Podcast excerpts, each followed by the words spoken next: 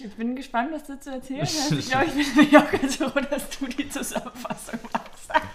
ja, als ich den Film geguckt habe, war das, das ist auch. Es ist sehr viel. Ich war aber auch so, also ich meine, ich habe den Film jetzt ein paar Mal gesehen. Ja.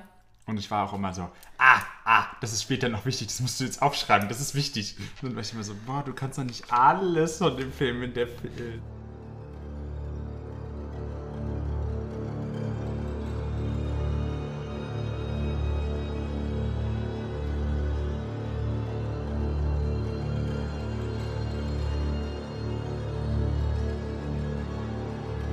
Der Podcast aus einer anderen Welt. Hallo und herzlich willkommen zum Podcast aus einer anderen Welt. Mein Name ist Matti Ich bin Alex. und wir heißen euch herzlich mit großer, dicker Spoilerwarnung willkommen zu unserer neuen Folge. Was haben wir geschaut? 12 Monkeys von 1995. Ein Zeitreisefilm. Wir müssen ja so ein bisschen hier möglichst viele Genres abdecken und diesmal ist es die Zeitreise geworden. Eigentlich ein ganz klassischer Sci-Fi-Trope, aber irgendwie haben wir es in einem Jahr nicht geschafft, diesen Film, äh, einen Zeitreisefilm unterzubringen. Ich habe auch also in der Vorbereitung ähm, dann drüber nachgedacht. Ich glaube, ich habe nämlich tatsächlich auch mit diesem Trope nicht so viel. Ich glaube, ich kenne auch gar nicht so viel Zeitreise. Okay. Tatsächlich. Ja, also ich bin ja mit, mit, mit Star Trek groß geworden und ich weiß, es ist nicht die ganz verbreitete Meinung, aber zumindest bei uns in der Family sind die Zeitreisefilme aus den, zumindest aus den alten Star Trek-Filmen, die, die am besten sind. Okay, verstehe. Und ich finde, das merkt man auch in diesem Film, aber etwas weniger. Ich finde, Zeitreisefilme bringen oft eine gewisse Form von Humor mit sich, die ich unglaublich lustig finde. Okay, dann wollen wir vielleicht erstmal starten Ja. mit äh, den SchauspielerInnen, Regie und so weiter. Äh, Regie hat äh, Terry Gill Gilliam ähm, geführt. Er ist einer der Mitbegründer von Monty Python und hat später, also 12 Monkeys gilt so als einer seiner erfolgreichsten Filme. Hat dann, also was ich von ihm kenne, ist äh, das Kabinett des Dr. Parnassus. Ja, also ich habe gesehen Time Bandits. Und also was im Zusammenhang mit 12 Monkeys, glaube ich, relevant zu erwähnen ist, ist das The Zero Theorem.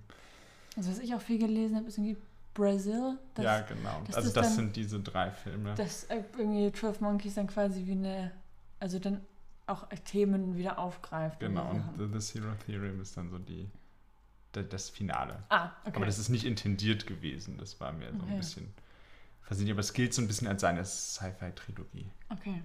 Äh, die Hauptrolle spielt Bruce Willis in der Rolle des äh, James Cole, eines ähm, verurteilten Verbrechers, der ähm, dazu ausgewählt wird, eine Art Mission zu führen. Ähm, wir kennen Bruce Willis aus Stirb langsam natürlich. Und ähm, aus Sci-Fi-Filmen ähm, ist na, sehr bekannt für einen Film, den wir auch unbedingt nochmal irgendwann schauen müssen. Das fünfte Element. Oh ja, den wollte ich, den habe ich auf der Liste Das tatsächlich ist ein stehen. großartiger Film und sehr lustig. Ich habe den nur mal so ausnahmsweise im Fernsehen gesehen. Aber also nicht arg auch viel. Deswegen, der steht tatsächlich auf meiner Liste. Ähm, ihn so im Laufe der Zeit unterstützen tut ihn Madeline Stove als Catherine Rayleigh. Mhm. Ähm, mit, äh, mit Madeline Stowe konnte ich so gar nichts anfangen. Ähm, allerdings hat sie in dem Science-Fiction-Thriller Imposter mitgespielt. Und, das ist spannend, da kommen wir auch noch drauf zu sprechen, sie hat einen Auftritt in der 12 Monkeys Fernsehserie. Ah ja. In welcher Rolle auch immer, keine Ahnung. Und ähm, wer auch noch mitspielt, ähm, ich glaube, also die Rolle zusammenzufassen, das bräuchte man erstmal ein bisschen Zeit, ist äh, Brad Pitt als äh, Jeffrey Goins. Genau. Äh, gut, also Brad Pitt hat in ganz, ganz vielen Filmen mitgespielt, also in den Oceans-Filmen oder also das, was ich jetzt noch so gefunden hatte, was noch am ehesten in die Sci-Fi- Sci-Fi-Richtung geht, ist vielleicht World War Z. Ist nicht das mit Das den, mit den den Zombies. Aber die Filmografie ist ja auch so lang, also auch bei Bruce Willis natürlich. Ähm, ja. Ich denke, was man vielleicht sagen kann, ist, dass ähm, Also im Gegensatz zu manchen anderen Filmen, über die wir schon gesprochen haben im Podcast oder was so im Allgemeinen, ja manchmal bei Sci-Fi-Filmen ist es, dass es auch schon zum Veröffentlichungszeitraum eine positive Rezeption des Films gab. Also es, Brad Pitt hat einen Golden Globe bekommen, es gab eine Oscar-Nominierung. Mhm. Und spannenderweise ist es auch ähm, der 16. besucherstärkste Film in Deutschland gewesen, 1996. Okay. Ähm, vielleicht dazu. Das fand ich mega gespannt. Es ist der erste Film, der in Deutschland auf DVD erschienen ist. 1996. Das war der erste Film auf DVD. Spannend. Wo ich so ein bisschen war, als Kind, das mit DVDs, also das seit es lebt, DVDs gibt, ja, ist es total strange vorzustellen, dass einfach drei Jahre bevor ich geboren wurde, die erste DVD mit einem Hollywood, also die erste Hollywood-Film-DVD, also erste Film-DVD, so richtig, ähm, ja, dass die drei Jahre vor meiner Geburt erst in Deutschland erschienen ist. Und es war dieser Film. Das finde ich äh, wirklich sehr spannend. Ähm, inspiriert ist der Film, also was auch in dem Vorspann ähm, äh, genannt wird, ist der Film La Jetée, ähm, zu Deutsch am Rande des Rollfeldes. Es ist ein Schwarz-Weiß-Film aus Frankreich von 1962. Der spielt, ähm, also der ist auch nicht arg lang, der ist so 28 Minuten oder irgendwie was, spielt nach dem Dritten Weltkrieg und es ist im Endeffekt wie so eine Art Fotomontage dann von Fotos, wie dann das aussieht nach dem Dritten Weltkrieg. Und dieser Film wiederum hat auch eine Inspirationsvorlage gehabt, nämlich Vertigo von Alfred Hitchcock. Und die drei Filme sind auch, soweit ich weiß, auf der Documenta gezeigt worden. Ich glaube, so um 2006, 2007, 2008, Ja. irgendwie sowas rum, sind die quasi dann in an, ähm, quasi dann als, nicht als Trilogie, aber hintereinander quasi Ja. gezeigt worden. Und Vertigo hat auch einen Auftritt im Film 12 Monkeys. Ähm, also da schließt sich der Kreis wieder ein bisschen. Tatsächlich zu diesem Inspired By gab es damals ein bisschen Stress, weil die, ach, ich blicke da immer nicht so durch, irgend so eine Gewerkschaft bei dem Film in Hollywood ähm, sah das sehr kritisch, dass der Film nur inspired by sei, weil eigentlich ist der Film ja als also ursprünglich war der Film ja als Neuverfilmung des Stoffes ähm, vorgesehen. Es ist ja tatsächlich, hat Universal damals die Rechte an diesem äh, La Jetée ähm, erworben. Und dann ist da aber halt am Ende 12 Monkeys raus geworden. Der Erfolg des Films äh, schließt sich dann auch noch in einer 2015 gestarteten Fernsehserie. Hast du die eigentlich gesehen? Ich habe die mal angefangen. Mhm.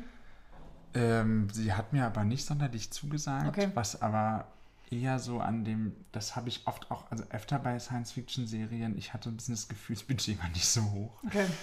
Und ähm, ja, ich gucke mal, also es ist dann immer, weiß nicht, ich finde, wenn Serien immer so ein bisschen billig wirken, dann geht es mir da wie bei Obi-Wan Kenobi. Und es macht mir nicht so viel Spaß. Ähm, ich habe, die gab es auch mal bei Amazon. Ich glaube, die gibt es gar nicht mehr bei Amazon. Ähm, deswegen kann ich die jetzt auch gar nicht mehr weiter gucken. Ähm, sie war auf jeden Fall ziemlich anders. Also sehr viel, im De sehr viel mehr im Detail, und es, aber schon auch anders.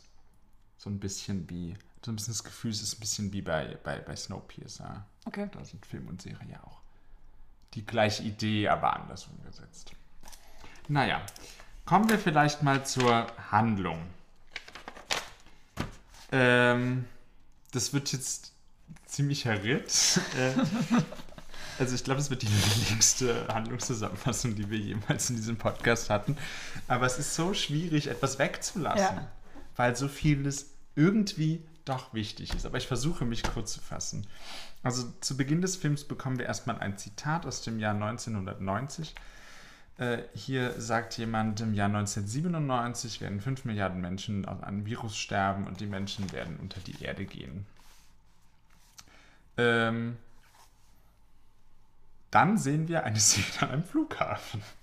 Jemand wird erschossen. äh, und wir erfahren, das ist aber ein Traum, den James Cole hat, der tatsächlich unter der Erde in einer, ist die Zukunft näher benannt? Nee. Nee. In, in ungewisser Zukunft eben unter Also, der Erde. es ist, glaube ich, 2000, irgendwas 30, 30, 35. Ah, okay. Dann sagen wir jetzt einfach mal, im Jahr 2035 wohnt er. Und zwar in so einer Art Gefängnis.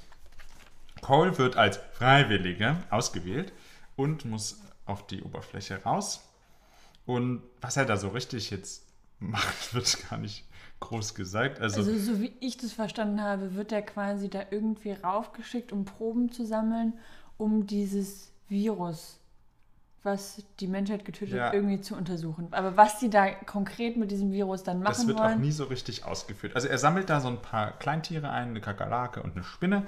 Und ähm, wie wir sehen, haben da aber diverse große Tiere auch überlebt ähm, und diese bevölkern diese Ruinen der Stadt. Wir sehen einen Bären und auch einen Löwen. Wohlgemerkt ist es mitten im Winter. Außerdem findet er ein Plakat, auf dem steht drauf, dass äh, die 12 Monkeys es getan hätten. Was wissen wir zu dem Zeitpunkt noch nicht. Äh, Er kehrt wieder unter die Erde zurück und wird vor so eine Gruppe von Wissenschaftlern geführt. Ähm, hier erfahren wir nun auch, dass er ein Schwerverbrecher ist. Und äh, sie wollen Cole für ein neues Projekt akquirieren, da er sich ja so gut an Dinge erinnern kann und sie schicken ihn zurück in die Zeit. und er hat einen starken Willen. Ja, das auch. Ähm, und zwar soll er eigentlich ins Jahr 1996, aber er landet im Jahr 1990. Wir lernen erstmal Catherine kennen. Sie ist Psychiaterin und ähm, wird, ins, wird zum Gefängnis geholt. Und wer sitzt dort? Natürlich Cole. Ähm, ihn hat man äh, gefangen genommen. Er steht unter Drogen.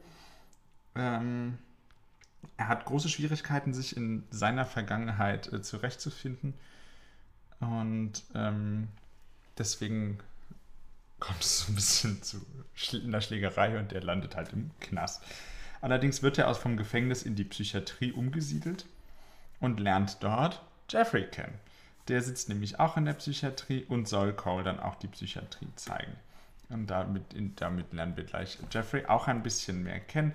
Jeffrey malt sich die Welt äh, sehr spannend aus, hat sehr spannende Theorien zur Welt und auch zum Dasein als äh, scheinbar psychisch kranke Person. Äh, also ist sehr interessant.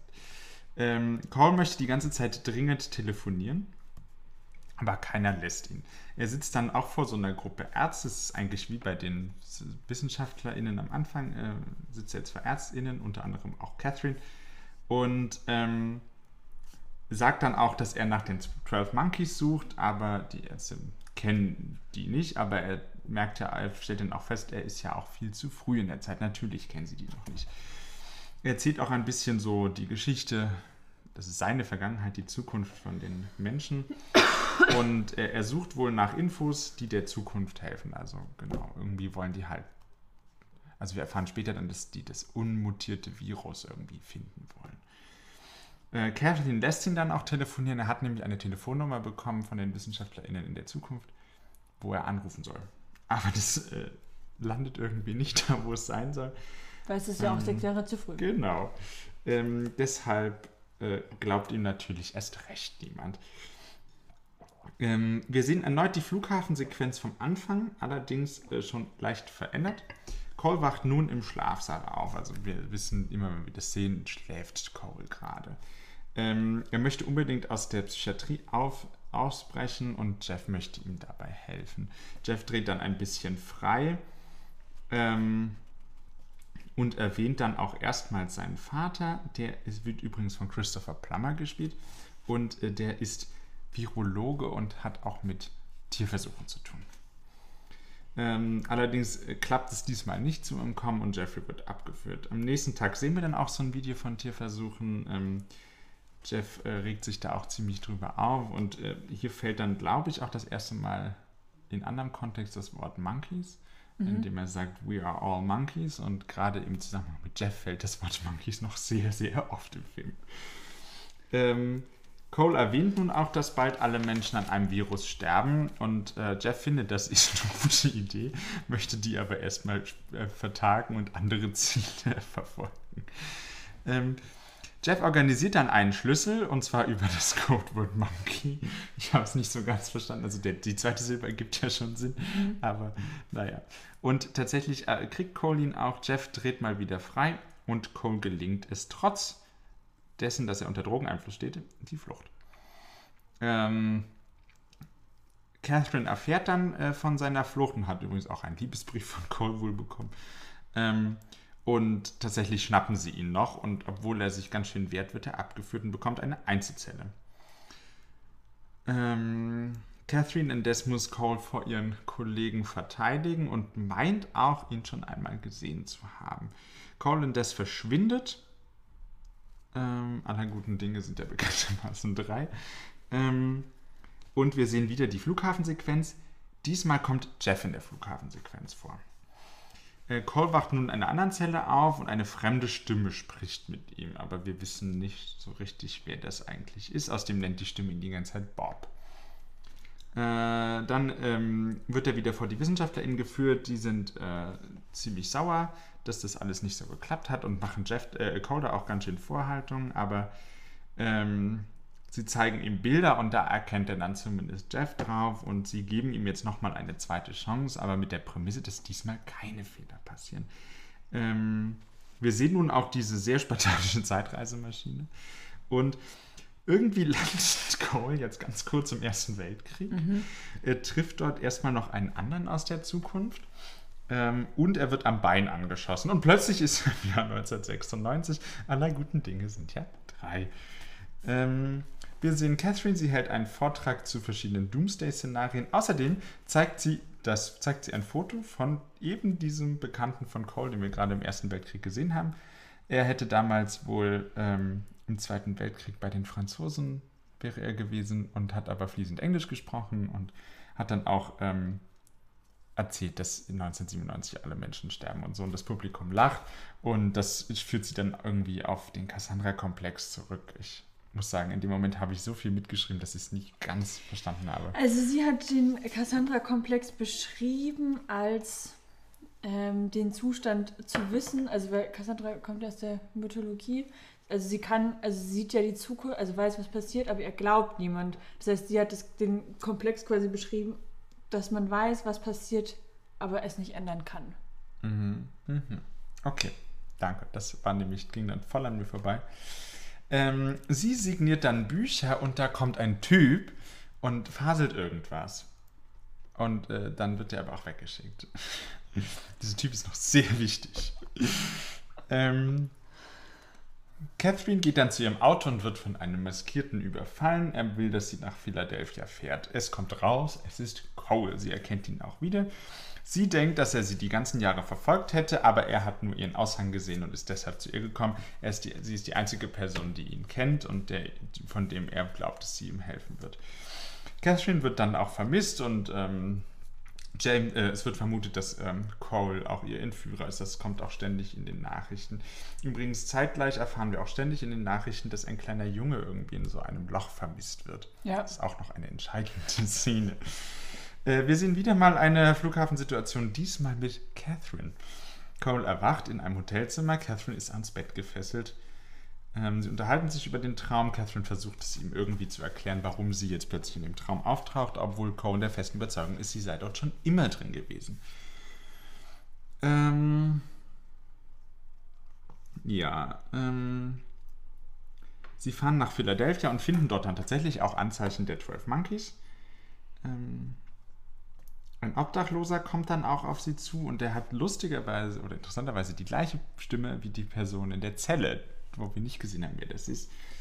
Ähm, er sagt Cole, die WissenschaftlerInnen könnten ihn über seine Zähne orten.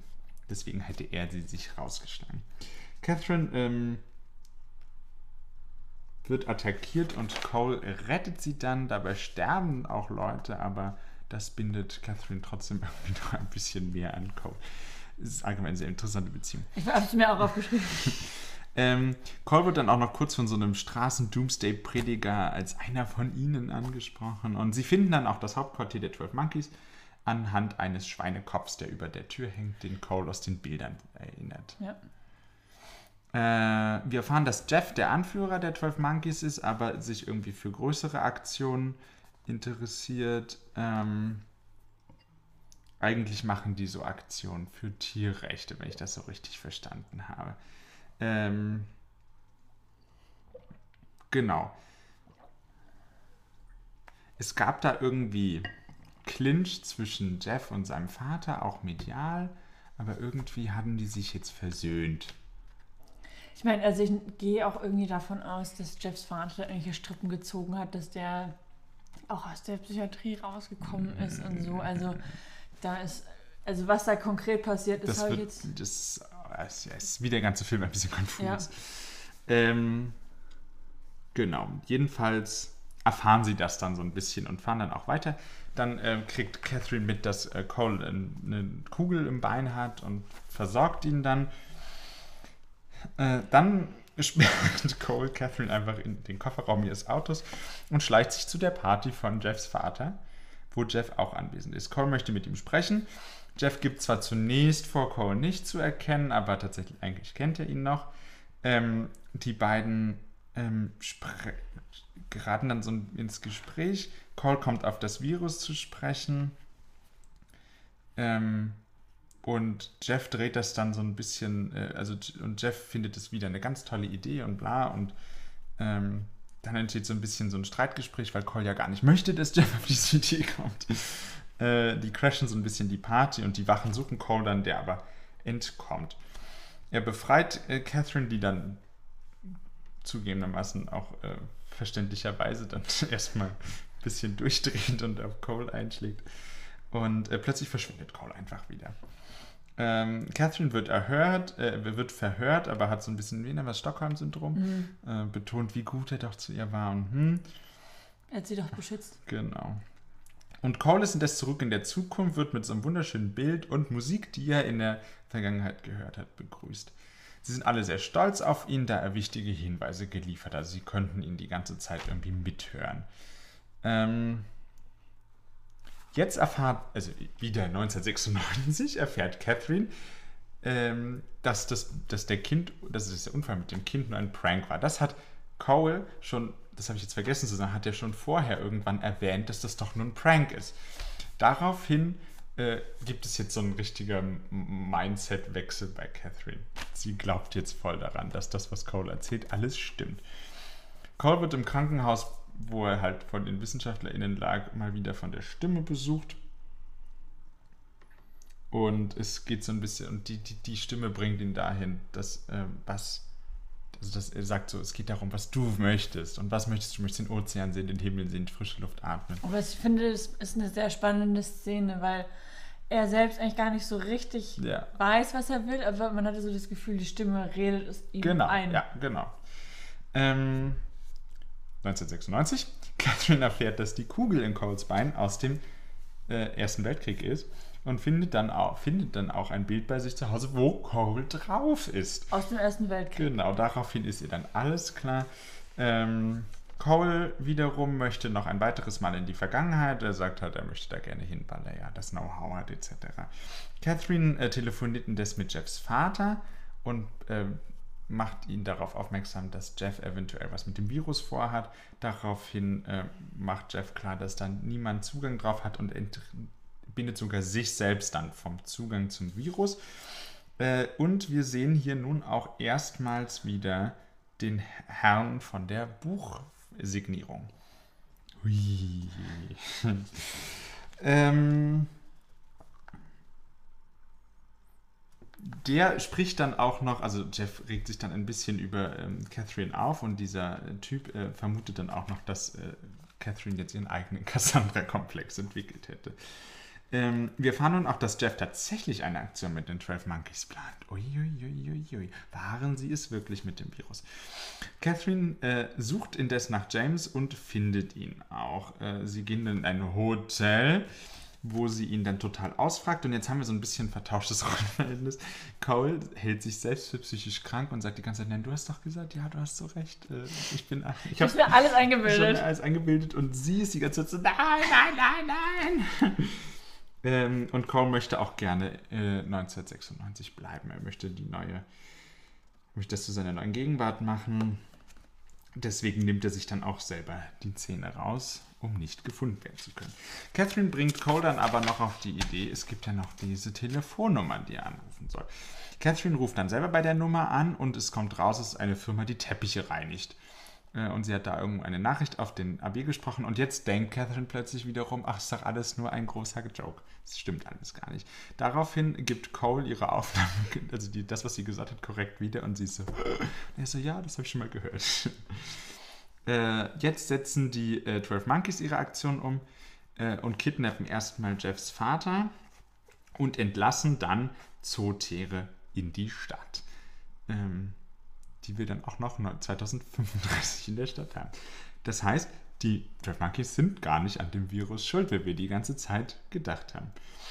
Äh, Catherine und Cole verkleiden sich, um nicht erkannt zu werden und nach Cape Canaveral oder so. Die wollen, wollen die, ähm, auf die, die, wollten auf die Florida Keys. Ach, Florida Keys war es. Mhm. Naja, da in die Richtung wollten sie entkommen, ja. Sie erreichen dann auch den Flughafen und er stellt fest, es ist der Flughafen aus Coles Traum und es ist kein Traum, sondern eine Erinnerung. Äh, wir sehen dann nämlich auch relativ zeitnah den jungen Cole da rumrennen. Ähm, wir sehen nun auch den Koffer aus Coles Erinnerung und das ist der Typ, also der gehört dem Typen aus diesem Viruslabor von Jeffs Vater. Und der hat einen ganz schönen Reiseplan.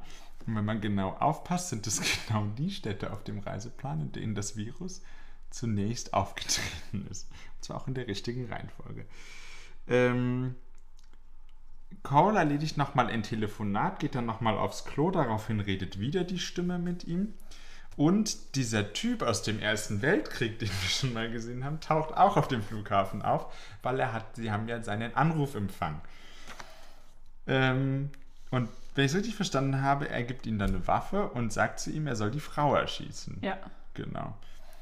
Ähm, allerdings ähm, kriegt Catherine dann raus, dass der Typ mit dem Koffer das Problem ist. Das heißt, die beiden verfolgen dann den Typen mit dem Koffer. Ähm, der wird dann auch am Check-in kurz aufgehalten und soll auch das Gefäß öffnen, das mit den Viren dann auch gefüllt ist. Und das öffnet dann er auch und hält diesem Sicherheitsbeamten auch so richtig schön unter die Nase. Ähm, Cole, Catherine und Cole ähm, werden von der Polizei entdeckt, versuchen trotzdem weiter den Virusmenschen zu verfolgen. Ähm, Cole versucht ihn zu erschießen. Catherine rennt Cole hinterher. Cole wird von der Polizei erschossen. Der junge Cole beobachtet die ganze Situation. Haha, jetzt wissen wir auch, woher dieser äh, Traum kommt. Das heißt, Cole hat seinen eigenen Tod beobachtet. Äh, der Virusmensch hingegen entkommt ins Flugzeug mit dem Koffer. Und jetzt kommt leider dazu, dass meine Blu-ray am Ende einen kleinen Hänger hat wir das dann nur noch äh, sehr stark verpixelt gesehen haben. Aber wenn ich mich richtig auch erinnere und wir es alles richtig gesehen haben und der Film hat dann, ich fand es irgendwann abgebrochen, weil es nicht mehr ging. Es waren, waren zwei Minuten, es hat, hätte wahrscheinlich eine halbe Stunde gedauert, wenn wir die voll angeguckt hätten. Also er sitzt dann auf jeden Fall neben der Wissenschaftlerin aus der Zukunft und die unterhalten sich, aber worüber die sich unterhalten, wissen wir nicht mehr, mhm. wissen wir nicht, aber ich glaube, es war nicht unrelevant. Und am Ende sehen wir noch den jungen Cole, das, äh, wie er zusieht, wie das Flugzeug startet. Das heißt, der, der eigentliche Film endet und beginnt mit Coles Augen. Ja, das ist sehr zyklisch alles. Alles zyklisch. Ja, es tut mir ganz so leid. Das ist total verwirrend und total durcheinander. Ähm, also aber so ist der Film.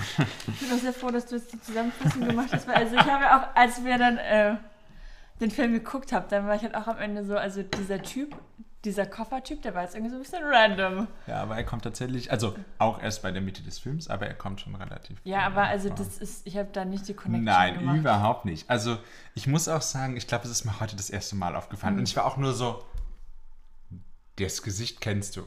Der ist wichtig. Also ich habe den Film, glaube ich, schon zwei oder dreimal vorher mhm. gesehen, aber das letzte Mal ist, glaube ich, auch schon fünf Jahre oder so her. Es war mal mein Lieblingsfilm, ist aber schon lange nicht mehr. Okay. Ähm, ja. Aber ja, der Film ist. Ähm, also der Film hat an sich erstmal eigentlich eher ein ziemlich ruhiges Tempo, mit einigen wenigen Ausnahmen, wo es mal ein bisschen flotter zugeht. Ja. Aber also so, die Handlung geht nicht wirklich voran. Es lässt sich schon, finde ich, Zeit. Ähm, also ich habe auch, also ich habe ja auch so ein bisschen im Laufe meiner Recherchen dann so über Zusammenfassungen drüber gelesen. Ja. Ich habe nicht erwartet, dass der Teil in 1990 so lange ist ja, ja. und so viel Raum einnimmt. Ja, ja. Es wird, wird, er nimmt sich halt sehr viel Zeit für alles. Ähm, und er ist halt sehr verwirrend. Also man muss den Film, glaube ich, auch tatsächlich eigentlich ein paar Mal, mhm. also mindestens zweimal gucken, damit man das alles so richtig blickt. Das ist eben, ja. Aber also es ist ja auch, also mm, ich habe den Eindruck, dass es alles auch so ein bisschen diffus und auch so traumartig ist, weil halt auch sehr, sehr viele Sachen auf einmal so durcheinander geschmissen werden. Mhm. Wir haben zum Beispiel dann das, was, also es kommen ja Sachen immer wieder auf. Also Ja. eins ist jetzt zum Beispiel dann diese Story mit diesem Kind, was dann in diesen Schacht oder was auch immer reinfällt und es wird quasi immer wieder dann in den Nachrichten oder so Ja. auf. Was anderes, was immer wieder kommt, was aber nicht so richtig, in- also in meinen Augen aufgelöst wird, ist das mit Key West, also den Florida Keys. Weil also am Anfang, als Cole in der Psychiatrie ist, kommt da quasi eine Werbung für die Keys. Und dann sagt ein Insasse, als er quasi gerade den Schlüssel umdreht und rausgehen will, die Florida Keys sind zu dieser Jahreszeit besonders schön. Mhm. Und dann im Radio ist auch wieder Werbung für die Florida Keys. Und dann tun sie auch im Kino sagt Catherine was zu ihm über dieses Reiseziel. Und das sind halt dann quasi alles so Sachen, die dann auch nicht so richtig was miteinander zu tun haben und man weiß auch nicht so richtig, was abgeht. Ja.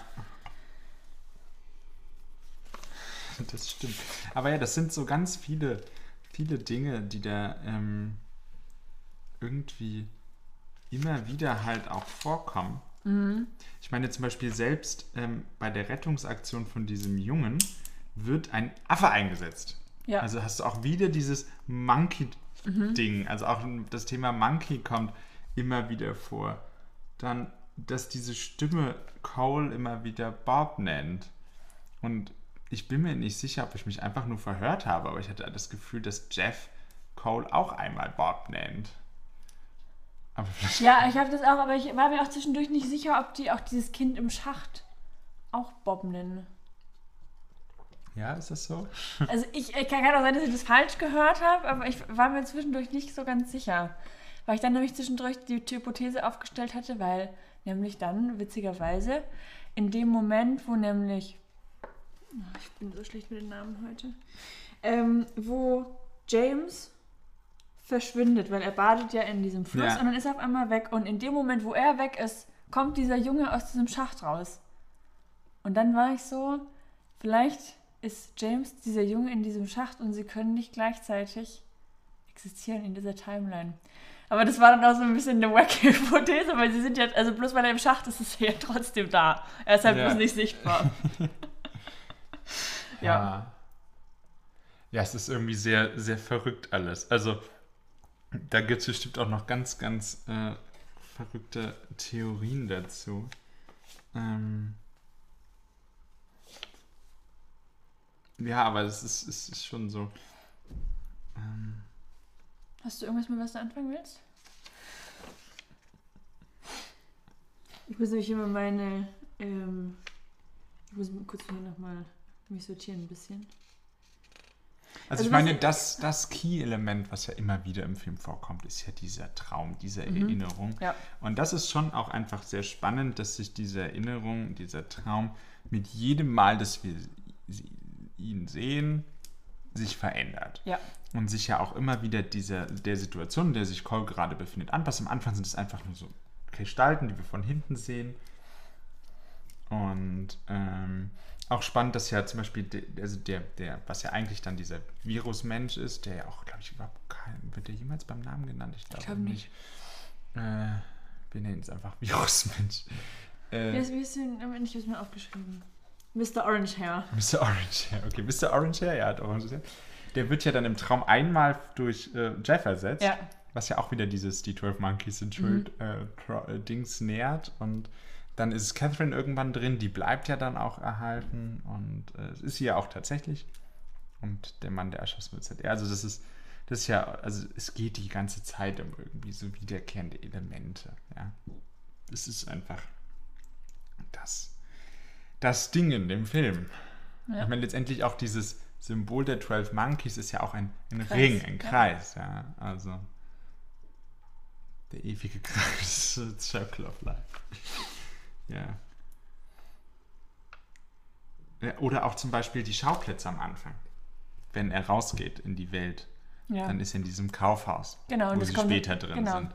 Er sieht dieses Gebäude, wo dann der Löwe drauf ist, was er später sieht. Er sieht auch in der in 1996 steht irgendwie so ein Bär im Schaufenster und äh, 2035 begegnet er einem Bären da draußen. Also Ja. das sind das ist auch so connected. Also tatsächlich wird dann auch in, der, also in den späteren Sequenzen teilweise auch diese Sequenzen vom Anfang nochmal eingespielt. Und es gibt auch noch, also dann noch so weitere so Parallelen, also weil er wird dann zum Beispiel im nach seinem Ausflug dann nach draußen wird er abgeduscht von so zwei Gefängniswärtern und dann nehmen sie so eine Bürste und also das gleiche passiert dann auch Ja. wieder 1996, da wird er auch dann im Gefängnis abgeduscht von zwei Wärtern mit so einer Bürste und es hat alles auch dann sehr, sehr große Ähnlichkeiten. Ja, ja. Ähm, Ja, generell haben, finde ich, 1990 und 2035 viele Gemeinsamkeiten. Was ich auch sehr spannend finde, ist, dass auch, also 2035, das sieht alles so ein bisschen ranzig, es ist alles so runtergekommen, aber auch 1990 ist das alles, Ja, und auch 96, also gerade wenn sie in Philly sind, das sieht ja schlimm aus. aber auch die da. Psychiatrie, da Ja, tut ja, sich ja, das ist also ja da, wirklich furchtbar. da ja. löst sich ja die Farbe von den Wänden. Also ich denke, wenn man nur sich die Schauplätze angucken würde, könnte man nicht unbedingt einen Unterschied Nö. erkennen. Also auch, auch in Philly, also es sind die gleichen, also es ist teilweise, könntest du halt sagen, es ist das gleiche Set, nur hier sind Menschen und Ja. dann halt keine Menschen. Also wahrscheinlich haben sie es auch genauso gedreht. ähm, ja. Also was ich äh, in der Anfangssequenz, also ich fand es erstmal sehr spannend, das quasi einzuführen über so, also weil wir beginnen quasi mit so einer, mit einem Ko- Computerbildschirm und dann wird da quasi so Text, also dass man quasi nicht so ein Voice-Over über irgendwas hat, sondern dass man quasi mit so einem Computertext anfängt, wo dann jemand sagt, ähm, also es wird auch von der Zukunft erzählt. Ja. Und ähm, was ich sehr spannend fand, ist, dass es dort hieß, dass die Tiere die Welt beherrschen werden. Also dass dann quasi hier der Mensch explizit ausge ausgeklammert wird und Ja. kein Tier Ja. mehr ist. Also dass dann quasi der Mensch so eine ähm, Sonderrolle hat. Ja. Was ja auch dann so ein bisschen in dieses ähm, Bioterrorismus Hm. und die Menschen müssen vernichtet werden, weil sie ein Virus für die Erde sind, Mhm. ähm, dann ja auch so ein bisschen reinpasst. Ja, Was ja den 12 Monkeys unterstellt wird, dass die quasi diesen Virus genau. ähm, losgelassen haben, um quasi die Menschheit auszulöschen. Und das ist ja dann quasi der, der Key Circle im Film, dass der eigentlich Coles ist, der in seiner Vergangenheit Ja, die Theorie aufstellt oder der, der, der Theorie nachgeht, die zwölf Monkeys seien es gewesen und dadurch in der Zukunft die Theorie entsteht, die zwölf Monkeys seien es gewesen.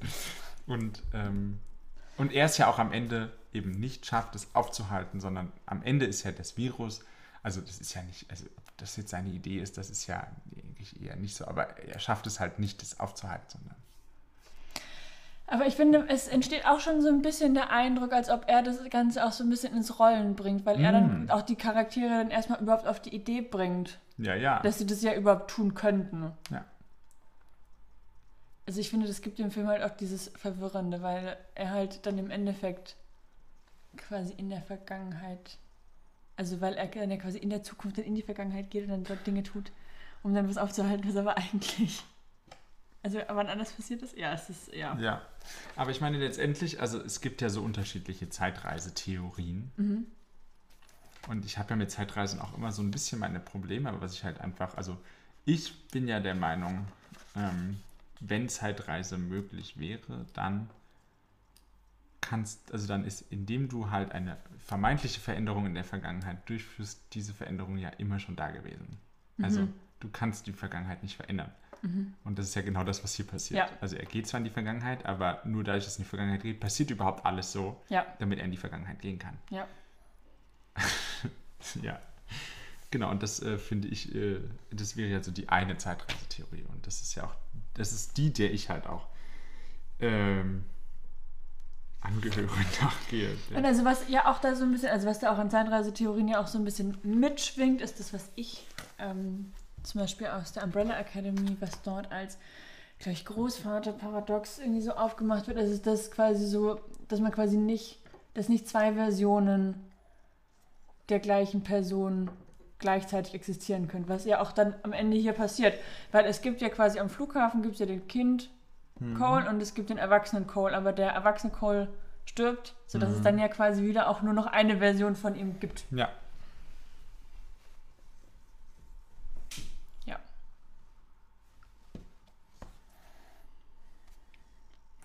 In dem Zusammenhang, ich überlege gerade schon die ganze Zeit darüber. Ist das Kind in dem Schacht Cole? Das weiß ich nicht. Ich habe es nur zwischendurch, äh, weil ich habe die ganze Zeit, ich hatte das Gefühl, Cole muss da irgendwie als Kind auftauchen. Ist der das? Weil Ich würde sagen, nee, es war nur, ne- aber es, Weil es würde halt auch mit deiner Theorie von vorhin so unglaublich gut passen, dass solange das Kind in diesem Schacht ist, kann Cole existieren. Sobald das Kind auftaucht, kann er nicht existieren. Weil es ist Cole. aber also das ist halt diese Sache mit, diesem, mit dieser Verwendung dieser unterschiedlichen Vornamen auch. Ja. Aber zum Beispiel, also was mir ja auch nicht so richtig klar ist, ist, wer eigentlich diese Stimme ist, die da ab und zu mit Nö, redet. das ist mir überhaupt nicht klar, wer das ist. Und ob das tatsächlich auch dieser Obdachlose ist, den sie da treffen oder nicht. Weil also zum Beispiel, ich bin mir auch bei dieser ähm, ba äh, Bad-Szene, also in der Toilettenszene, bin ich, weil er hört dann ja wieder diese Stimme und dann öffnet er die Tür und muckt dann da so einen Typen an. Ich bin mir auch nicht richtig sicher, ob dann auch der Typ, also ob der das überhaupt war. Nee, der war das nicht. Das war. Nein, weil, also, weil er dann auch aber auch sowas Zweideutiges sagt, was eine Reaktion quasi darauf sein könnte, aber es könnte auch so sein, so nach dem Motto, Junge, laber hier nicht äh, Ja. so ein Schrott. So. Deswegen, ja. ja, keine Ahnung. Also ist alles irgendwie. Es bleibt einiges offen. Ich meine, auf der anderen Seite, es könnte natürlich auch dieser Typ in Jung, Jung, Jung sein, Mhm.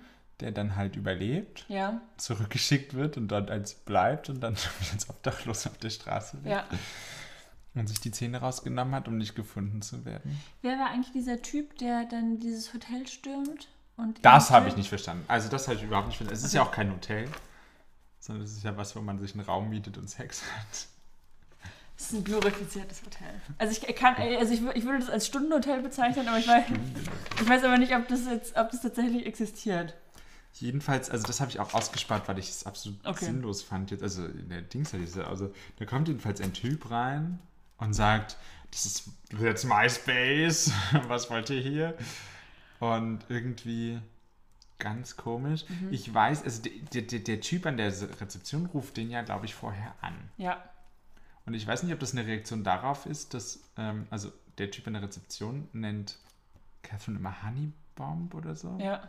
Und äh, Cole sagt dann irgendwie so, no, no, she's my psychiatrist. Und Ja. ich glaube, der denkt dann auch so, dass die so richtig Rollenspiele machen. Ich weiß nicht, ob er deswegen diesen Typen anruft. Ja. Jedenfalls, was noch ganz lustig ist, also er irgendwie, also Cole ist echt brutal drauf. Also immer, wenn der Leute verdrischt, dann, aber richtig, richtig. Jedenfalls nimmt sich Cole dann die Zähne raus und der Typ brüllt dann irgendwie noch so, oh, das war eine verrückte Psycho Psychiaterin und ein verrückter Zahnarzt. Also, aber die Szene habe ich nicht verstanden. Das, ich glaube, das ist aber, da kommt dann so ein bisschen der, der Terry Gilliam so richtig Ja. in dem Film durch. Also, der ist ja nun auch einfach für spezielle Filme eigentlich bekannt. Also, ich würde schon sagen, da ist der Film jetzt keine Ausnahme, aber vielleicht schon ein bisschen ca mehr casual. Also, ich Okay. kenne ja nur, also klar, ich kenne die Monty Python-Filme, aber das ist natürlich nicht nur er gewesen. Ja. Aber ich kenne halt Time Bandits. Und den Film habe ich damals überhaupt nicht verstanden. Und da war ich so, was habe ich mir hier gerade eigentlich angesehen? Um Gottes Willen. Ähm, das war jetzt hier schon so ein bisschen. Also, es ist schon dann ein sehr erwachsener Film dann halt. Ähm,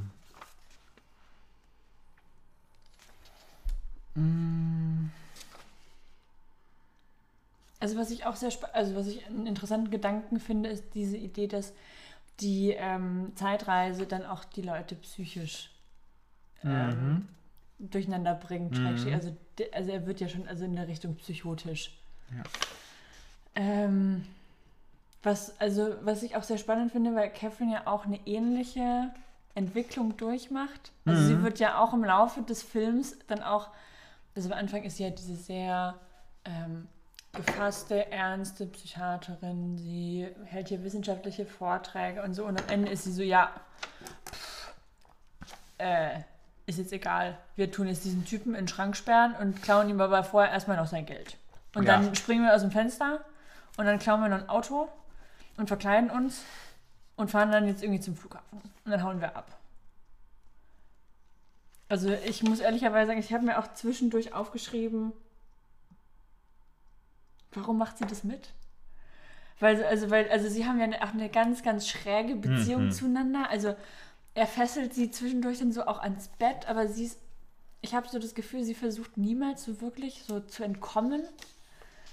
Also ich habe so, also am Anfang könnte man vielleicht sagen, okay, er ist ja im Endeffekt so ein Textbuchbeispiel für die Phänomene, die sie beschreibt, weil sie, beschreibt, weil sie beschäftigt sich ja, weil sie ihn ja 1990 trifft, dann mit diesen Propheten, die irgendwelches Ja. Wissen über die Zukunft verfügen und dann versucht sie das ja auf eine psychologische Weise, sich dem irgendwie anzunähern. Und er ist ja dann eigentlich hier so äh, das gute Beispiel dafür. Also ich habe am Anfang könnte man vielleicht argumentieren, okay, es ist hier professionelles Interesse, aber sie verpasst dann auch absolut den Absprung. Ja. Sie vers verwickelt sich da in Sachen, Sie hat ja tatsächlich einmal die Chance zu entkommen. da wo er aus dem Auto Einfach aussteigt. rausbrettert und ist so, hier, hier sind die 12 Ja. Und da hat sie die Chance und sie macht es nicht. Ja, Und da, das ist auch so eine Stelle, also ich weiß nicht, wie realitätsnah das ist. Also, keine weil ich meine, er wirkt schon auch einfach sehr gefährlich. Ja. Also er, aber ich So finde, interessant er vielleicht ist, aber Ja. ich hätte schon auch ganz schön Angst. ja, weil also er, ich finde, er bewegt sich aber auch auf eine komische Art und Weise zum Beispiel. Also er, er wirkt auch irgendwie so ein bisschen, also wenn er dann auch sie anfasst oder so, er wirkt irgendwie ungelenk. So Mhm. von seiner Bewegung her. Und es wird ja auch zwischendurch vermutet, weil sie irgendwie eine Leiche finden, irgendwie im Wald, dass, es, dass sie das sie ist. ja. Und es ist ja auch nicht so, also von der Kameraführung auch nicht so ganz klar, was er eigentlich dann so genau mit ihr tut. Also er schmeißt sie ja eigentlich dann nur in den Kofferraum, aber ja, also und ich meine, also mh, sie küssen sich dann ja auch am Ende Ja. mal und wollen dann ja hier so irgendwie dann so zusammen abhauen, neues Leben miteinander anfangen. Also sie dreht dann da schon auch ganz schön ab. Also sie macht auch schon eine echt krasse Entwicklung Ja. als Figur durch. Ich meine, wie gesagt, es gibt dann auch schon so eine Stelle, wo so ein bisschen die Rollen zwischen ihr und Cole Ja. komplett vertauscht sind. Ähm, ja, es ist. Ich meine, so ich denke, eine Zeitreise an sich, jetzt mal auf Cole bezogen, das ist schon, glaube ich, auch ganz schön heavy. Mhm. Also ich finde ich auch cool, dass sie so ein bisschen auch die Auswirkungen Ja. davon äh, beschreiben. Und ich meine, und das ist ja so ein bisschen das, was ich ja auch mit diesem Zeitreisefilm-Humor meine. Ich meine, du kommst dann da irgendwo hin und ich finde es ja schon mal interessant, dass er da einfach so ist, so, ja, ja, hier, hier, ich komme aus der Zukunft und bla bla bla bla. Ähm, ich meine, du wirst ja nicht ernst genommen. Jeder hält dich ja für bescheuert. Und natürlich macht auch das was mit dir. Ähm, vor allem, wenn du ja immer nur so kurz dann mal wieder in deiner Zeit bist, dann wieder zurückgehst und so, du, ich glaube, du kannst es dann irgendwann auch nicht mehr fassen, was was ist. Aber es sind diese ganzen Momente, ähm, wo, die ich dann immer so, so, so lustig finde, ja. Ähm, zum Beispiel fragt sie ihn, sie wissen, warum sie hier sind.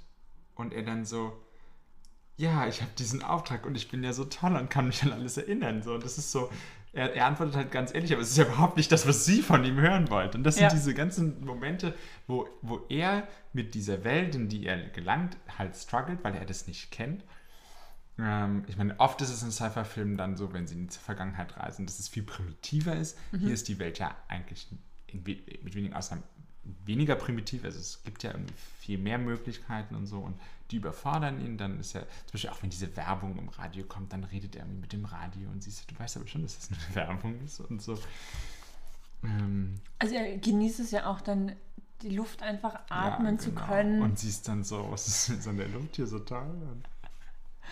Das sind so diese Momente, die, das ist dann irgendwie dieser typische Zeitreisefilmhumor. Und ich glaube aber, dass das alles für die eigene Psyche ganz schlimm sein muss. Wenn du immer wieder an diesen Punkt kommst, die Leute verstehen dich nicht, du verstehst die Welt nicht, in der du bist und so. Ich glaube, da drehst du ein bisschen durch. Äh, Und naja, dann kommst du halt zu der logischen Schlussform. Vor allem, wenn dir halt eine Psychiaterin, die die ganze Zeit mit dir rumrennt, dir das auch immer wieder einredet. ja. Ja, natürlich, ich bin bescheuert. Und genau dann fängt sie an mit, nein, du bist nicht bescheuert. Ähm, ja. Zu dem Thema Luft finde ich noch, also ähm, es läuft ja einmal im Radio What a Wonderful World und später tanzt er dann noch in diesem, in diesem Bach da und ist so auch so also schön. Und dachte mir auch so, das ist so genau dieses Lied passt so richtig gut zu seiner Gefühlslage. Ja. Generell fand ich spannend, dass irgendwie nur so, old, so richtige Oldies liefen. Also das war ja also 50er Musik. Ähm, ich weiß nicht, ob das einfach was mit dem Budget zu tun hatte. Das war ja sehr niedrig. Äh, 29,5 Millionen Dollar. Das ist wohl ein sehr geringes Budget für einen Hollywood-Science-Fiction-Film. Und ähm, Gilliam hatte selber wohl bei dem Film Münchhausen damals übelste Probleme mit Budget. Und seitdem hat er immer ganz exakt auf das Budget geachtet. Und deswegen ähm, haben sie das auch sehr exakt eingehalten. Fun Fact am Rande: er Gilliam hat deshalb Willis vorher angerufen und ihn gebeten, eine niedrigere Gage als sonst zu akzeptieren, damit der Film stattfinden kann. Also ich finde auch, also, also die drei Hauptcharaktere spielen das alles auch sehr gut. Also Brad Pitt, also der ist ja auch absolut, also wie der auch sich bewegt und dann die ganze Zeit seine Gestik und so, also das ist schon, aber auch Bruce Willis, der ist ja auch, also, also ich habe mir als Notiz aufgeschrieben, also im Allgemeinen in dem Film ist niemand irgendwie normal. Nee. Die haben alle, Ja. also es ist niemand irgendwie in einem neutralen, emotionalen Ja, nein, nein, Zustand. nein. Also entweder die sind abgefuckt oder sie sind dann also eher so psychotisch oder sie sind gerade total am Durchdrehen oder sie sind Ja. auch eher so gewalttätig gegenüber anderen Leuten, aber die spielen das auch auf eine, also ich finde, der ganze Film hat eine ganz nervöse Atmosphäre durch diese ganzen Leute, die dann auch so ein bisschen hippelig und dann springen die die ganze Zeit rum und tanzen mit sich selbst oder Mhm. Ja. bewegen sich, also sie sind auch alle sehr raumeinnehmend. Ja. ja. Ja. das stimmt, das stimmt. Also was ich, also ich weiß nicht, ob es intendiert war, aber ich hatte so an zwei, zwei Szenen hatte ich mich ein bisschen erinnert gefühlt an Science-Fiction-Klassiker. Einmal da, wo er am Anfang diesen Raumanzug trägt und in diese rote Schleuse reingeht, musste ich ein bisschen an 2001 denken. Und am Anfang... ähm, Welcher Film zitiert nicht 2001? Und dann geht er ja später raus, um diese Proben zu sammeln und dort gibt es diese Eule, die dann ja auch den Kopf so dreht und auch so ein bisschen in die Kamera guckt und das hat mich ein bisschen an Blade Runner erinnert. Ähm, ja. Ähm, Also den 2001-Ding, das kann ich mir schon gut vorstellen. Aber an sich, gerade das Setting 2035 passt auch gut zu Blade Runner. Insofern Ja. ist es alles nicht ausgeschlossen. ähm, was ich auch sehr spannend fand, war teilweise die Musikwahl. Also ich finde, es Mhm. gibt so zwei wie, wie Themen. Also einmal gibt es immer diesen Tango, Ja. der manchmal kommt und dann gibt es noch in diesen Rückblenden, Schrägstrich Erinnerungen, diese Violinmusik. Ja. Also vielleicht kurz zu dem Tango. Das ist, also das ist ein Stück, das basiert auf dem wahrscheinlich bekanntesten Akkordeonmusiker der Welt, Astor Piazzolla. Also wir spielen immer ganz viel von dem. Ähm, genau, das, das basiert darauf und der Tango kommt zum Beispiel auch eigentlich immer in Verbindung mit dem 12 Monkeys Sign zum Beispiel. Also der ist ja auch unter diese etwas wilde Titel, äh, diese Titelcredits gelegt. Ähm, genau, und ansonsten stammt die Filmmusik, die jetzt nicht die Songs sind, stammt von Paul Buckmaster. Und das Spannende ist, dass der eigentlich fast keine Filmmusik gemacht hat, sondern eigentlich Produzent ist. Und hat zum Beispiel mit Elton John, Taylor Swift, Guns N' Roses, Michael Bublé, den Rolling Stones zusammengearbeitet. Und finde ich eine sehr spannende Wahl das als Film. Also er hat ein paar ganz wenige Filmscores gemacht, aber finde ich dann irgendwie eine sehr spannende Wahl, so jemanden auszuwählen. Zumal der Film ja, wie du schon sagst, eigentlich so auf neben so Oldies dann eigentlich auf so zwei musikalischen Themen basiert. Ansonsten ist mir jetzt auch nicht viel Musik Mhm. irgendwie aufgefallen. Nee, Das Gefühl, es funktioniert viel ohne Musik. ja. Aber dadurch hat natürlich die Musik, die dann da ist, einen viel, wie sagt man, einen viel größeren Effekt irgendwie. Ähm, Das wäre weniger so, wenn Ähm, die ständig wäre. Also was, also noch so ein paar Themen, die ich behaupten, also dass, es, dass der Film hat, ist einmal, finde ich, dieses, mh, kö- sie können die Zukunft nicht ändern. Also sie sagen auch zum Beispiel, you can't change anything because it has already happened. Mhm. Also aber dann auch dieses, Also was ist dann also das Verständnis hier von Zeit? Weil also ist es dann so richtig linear oder ist es dann irgendwie was anderes, dass das also dass man quasi nicht zurückgehen kann? Ja. In dem Zusammenhang fand ich echt super, die sitzen ja dann im Kino und gucken Vertigo und er vergleicht ja dann quasi Geschichte und Zeit mit dem Film und das fand ich natürlich in unserem Kontext total spannend, ähm, weil er halt sagt, also sowohl der Film als auch die Menschheitsgeschichte quasi ähm, ist immer Vergangenheit. Also das ändert sich nicht. Aber jedes Mal, wenn du dir das anschaust, ob es jetzt der Film ist oder ob du über die Geschichte nachdenkst oder sowas, ändert es sich für dich aus der Perspektive, weil du selber dich verändert hast. Ja. Und das finde ich auch super spannend, weil in dem Moment habe ich auch ein bisschen vom Film abgeschottet und so drüber nachgedacht, weil es ja auch gerade auch bei dem Film wieder passt. Ich habe den Film das erste Mal seit fünf Jahren gesehen und ihn ja mit ganz anderen Augen gesehen als 2018 oder Ja. das stimmt nicht mal 2017. Und ähm, das ist auch so ein bisschen so das, was wir halt irgendwie auch machen. Ist.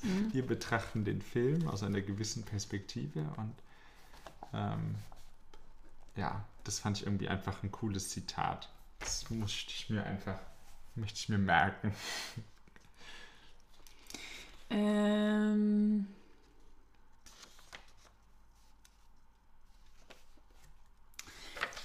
ansonsten, ähm, Also vielleicht noch ganz kurz in dem Zusammenhang auch, ähm, auch so ganz typisch für Zeitreisefilme ist ja auch so seine Gleichgültigkeit gegenüber allem, was so passiert. So. Also da ist irgendwie so, ah ja, bla, was ist irgendwie, hö, hö, ist irgendwie gefährlich und erst so, ist egal, wir werden eh bald alle sterben. Ja. So, ja, also ähm, es ist auch so, so, so ganz, ganz typisch. Und es ist halt auch, auch wieder dieses, wir können die Vergangenheit nicht ändern und äh, es ist eh alles schon passiert. Also er sagt auch immer, für mich seid ihr alle tot. So. Ja, es muss auch ein ganz komisches Gefühl sein. das Quasi ist dann, unvorstellbar. ja, also wenn du quasi, also weil, was, ja, was ich, wo ich auch gerade eben erst drüber nachgedacht habe, was ich sehr spannend finde, ist, dass eigentlich die Gesellschaft, die da unter dieser Erde lebt, eigentlich nicht gezeigt wird. Nee. Wir sehen nur dieses Gefängnis, aber wie Dieses diese, riesige Gefängnis. wie diese and, wie die anderen Menschen, die, weil er, er bekommt ja, also es gibt ja auch eine Möglichkeit, aus diesem Gefängnis rauszukommen, weil er ja dann so ein, wie nennt man das auf Deutsch? So ein Pardon, dass ihm seine Strafe irgendwie erlassen. eine, eine, ja, ja, ja, eine. Begnadigung. Begnadigung, danke. Aber wie diese andere Gesellschaft eigentlich lebt, aber selbst wenn, dann können das ja auch nicht sehr viele Menschen Ja. sein. Und dann kommt er in diese Welt, wo es noch so viele Leute gibt. Mhm. Was aber auch im Film ja so ein bisschen spannend ist, weil er am Anfang gibt es ja immer nur sehr, sehr wenige Menschen auf dem Bildschirm. Beziehungsweise er geht da raus und dann ist nur er da. Mhm. Und selbst wenn er mit den Wissenschaftlern redet, dann gibt es ja quasi ihn und dann sitzen ihm irgendwie so fünf Leute gegenüber. Aber das Stimmt, dann und im Laufe des Films jetzt immer mehr. Und am Ende Ja. hast du diesen Flughafen, der ja, voll mit Und du Menschen hast aber auch dann dieses Einkaufszentrum, wo auch auf dem Platz davor ist. Ja, ähm, diese Leute sind. Und es öffnet sich ja auch von den Gebäuden her im Laufe des Films immer weiter, weil am Anfang ist er unter der Erde im Gefängnis in der Zelle und dann ist er 1990 in der Zelle Hm. und erst am Ende kommt er quasi dann in so offene Räume. Hm, das stimmt, ja. Das ist Ähm, richtig, ja. Sehr spannend finde ich auch die Rolle der Wissenschaft. Ich weiß gar nicht, ob ich es Wissenschaft oder die Rolle der Wissenschaftler Mhm. in diesem Dings, weil die ja wie so eine Art, ich weiß nicht, ob man es Regierung nennen will, aber die entscheiden ja dann irgendwie über diese Zeitreise und was dann mit diesem Virus passiert. Mhm. Ja, aber das hat auch, also es ist auch einfach schwierig zu beurteilen. Ja. Wir, aber ich habe, ich glaube auch, ähm, ist es halt nicht relevant. Ja. Mhm. Diese Gesellschaft ist halt nicht relevant, weil sie für den Film keine große. Ja. Es geht halt nicht darum. So, es wäre sicherlich sehr interessant, das zu erfahren. Ja, Ähm, ähm, aber es ist zum Beispiel auch, also ich weiß nicht, die, die benutzen ja dann auch diesen komischen Globe, wo dann diese ganzen Bildschirme drauf sind. Ich finde, es ist auch, es wird dann auch immer schnell geschnitten Mhm. und so. Also du kannst es auch gar nicht richtig erfassen, was da passiert. aber ich finde dieses, diese, diese schwebende Kugel mit diesen verschiedenen Bildschirmen, wo er auch ab und zu sein Ja, Gesicht ja. abgebildet wird, ich finde, das hat was so was krass Überwachendes. Ja, extrem. Extrem. Also ist ja auch, ich meine, er hat da so ein, das finde ich auch irgendwie spannend, dass sie in der Vergangenheit nie seine Tattoos irgendwie hinterfragen. Er hat Nee. so einen Strichcode und Genau, so und einen dann hat- Code oder- auf der Stirn. Oder also auf der Stirn auch an der Seite des Kopfes ist er da tätowiert. Also äh, irgendwie ist es, Das finde ich immer ein bisschen strange, aber weißt du, das ist ja auch so, sie, sie scannen da seinen Strichcode und wissen dann alles über ihn und ja. Die Frage ist aber halt, wir, wir sehen halt immer nur dieses Gefängnis und diese WissenschaftlerInnen, Ja. ob diese WissenschaftlerInnen vielleicht auch nur für das Gefängnis zuständig Ja. sind. Aber ja, auf mich wirken die auch wie so eine Art Pseudoregierung. Mhm. Ich meine, letztendlich ist es irgendwie noch ein Prozent der Menschheit übrig. Irgendjemand muss die ja auch äh, im Zaum halten. Und irgendjemand muss die auch in den Knast gesteckt haben. Die Ja. sind ja nicht freiwillig selber in den Knast gewandert. Ja. Aber, also ich weiß nicht, vielleicht bringt es da auch was, die Fernsehserie mal zu sehen. Ich kann mich da auch nicht mehr wirklich an die Fernsehserie erinnern. Ich habe auch nur eine halbe Staffel oder so geguckt. Ähm, aber vielleicht erfährt man da ein bisschen mehr. Das ähm, wäre auf jeden Fall spannend zu wissen, aber ich glaube halt wirklich, es ist einfach so der, also ich glaube, es ist halt nicht der Fokus des Films. Ja. Und deswegen.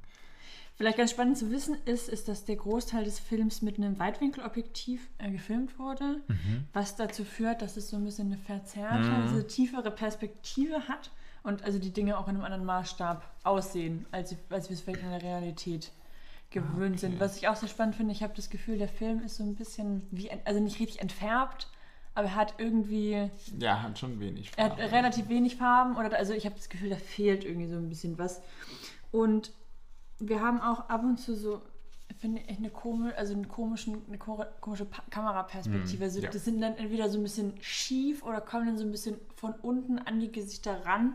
Und es sind auch relativ viele Nahaufnahmen. Wir. Ja, sind auch relativ nah. Aufnahmen, Immer, also. ähm, Gerade hier junge Coles Augen, wo du ja wirklich Ja. nur die Augen dann aber hast. also an Cole im Allgemeinen haben Ja. wir relativ oft so sein Gesicht auch relativ Ja. ähm, zentral. Ja, es ist viel, viel nahe Kameraperspektiven und sowas. Es ist so ein bisschen. Kammerspielmäßig.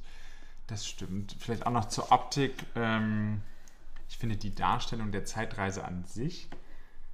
Ähm, Da Also- wird schon ein bisschen gespart. da ich sehr gespannt. Also in jedem anderen Film ist es, glaube ich, immer so, wow. Und Ja. da ist es so, man sieht so ein paar Metallbalken aneinander vorbeiziehen, dann ist es vorbei. Also er wird auch dann in so einem Krankenhausbett wieder in so ein Loch reingesteckt Ja. und dann fährt er dann, wie gesagt, an solchen Metallbalken vorbei und dann ist er irgendwie Wobei in in dem. Zusammenhang generell krass finde ich aber schon, was die in dieser Gesellschaft an technischen Entwicklungen irgendwie vollbracht haben. Ja, Ja, das finde ich schon beachtlich. Auch noch ein kleiner Fun Fact. Ich muss sagen, ich habe es nicht ganz verstanden.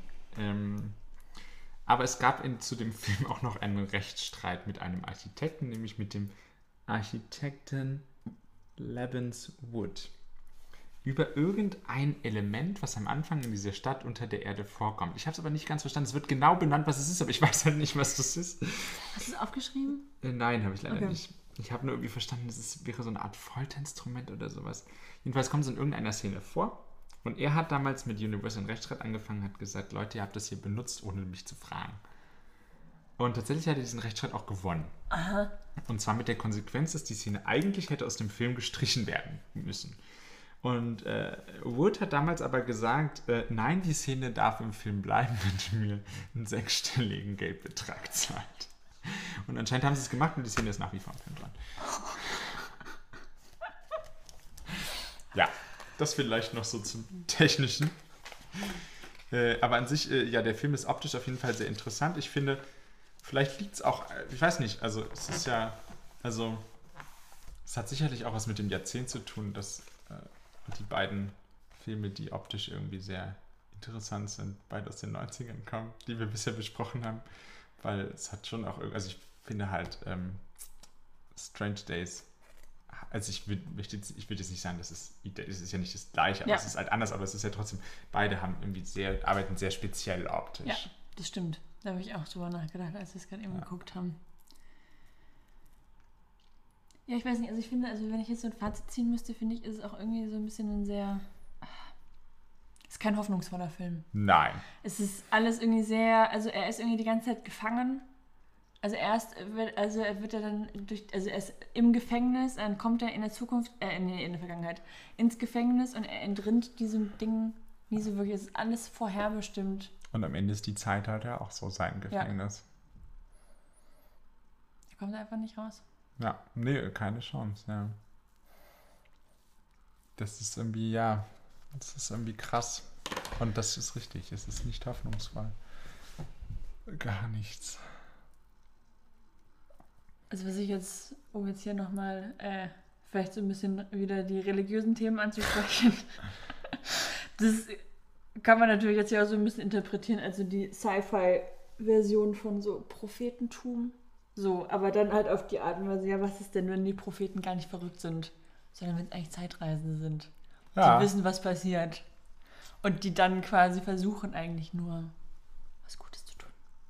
Ja, tatsächlich so ähnliche Gedanken hatte ich während des Films dann auch. Äh, wer weiß, wie viele Zeitreisen es tatsächlich gibt, die in irgendwelchen Psychiatrien auf der Welt verrotten, äh, weil sie irgendwas erzählen, was ihnen keiner glauben möchte. Äh, Aber das ist ja, wie soll ich sagen, vielleicht, also was muss man schon auch eher allgemein sagen kann, ist das ja, also ich meine, natürlich war ich früher jetzt nicht da, aber dass man früher wahrscheinlich eher, wenn irgendjemand was gesagt hat, was vielleicht nicht so mit der eigenen Vorstellung übereinstimmt hat, dass man dann eher gesagt hat, das ist jetzt das Wort Gottes und heute Ja. sagt man halt, Du du bist verrückt. bist verrückt, du brauchst Hilfe. Ja. Ja. Naja, okay, das ist schon, ja, ja. Das ist spannend. Aber also es, es spricht Catherine ja auch an, es ist dann ja quasi die Wissenschaft, die entscheidet, Ja. wer verrückt ist oder was normal ist. Und es ist ja auch die Wissen, also, und es ist auch wieder die Wissenschaft, die entscheidet. Ja. Wie am Anfang des Films im Jahr 2035. Ja, also man sieht, der Kreis schließt sich immer wieder. Äh, und ich glaube, mit, damit schließt sich auch unserer Kreis. Äh, ähm, ja, also. Ja. Ich weiß nicht, man kann, glaube ich, über den Film nur sagen, man muss ihn selber gesehen haben, um das Ja. wirklich beurteilen zu können. Ähm, es ist auf jeden Fall kein Film, den man einfach nebenbei gucken Nee, kann. Da nicht. muss man wirklich die zwei Stunden und ein paar Minuten aktiv dabei sein. Also den darf man auch nicht zu spät gucken. Aber an sich ist es ja schon irgendwie auch ähm, faszinierend, dass es trotzdem alles auch irgendwie aufgeht in dem Film und sich Ja. nicht irgendwie in sich selbst verliert oder so. Also es ist schon auch ein krass gut durchdachtes Skript. Und ähm, ja. Also ist jetzt kein Go-To-Film, muss ich mir regelmäßig angucken, aber auf jeden Fall sollte ihn, also wenn man mitreden möchte, sollte man ihn mal gesehen haben. Ja, ich denke, das können wir so Ja. als Fazit irgendwie belassen. Äh, ja, wir ähm, freuen uns, dass ihr eingeschaltet habt. Folgt uns auf Instagram und Twitter. Genau. Denkt an unser großes Special. Wir freuen uns schon darauf, es umsetzen zu können. Ähm, ja. Falls ihr noch die anderen Folgen von uns noch nicht gehört habt, hört auch da rein. Wir haben bereits eine ganz bunte Auswahl Ja. an Filmen besprochen. Ansonsten freuen wir uns, wenn ihr auch beim nächsten Mal wieder reinhört. Und Bis dahin. Macht's gut und schaut gute und nicht so gute Science-Fiction-Filme. Tschüssi. Tschüss.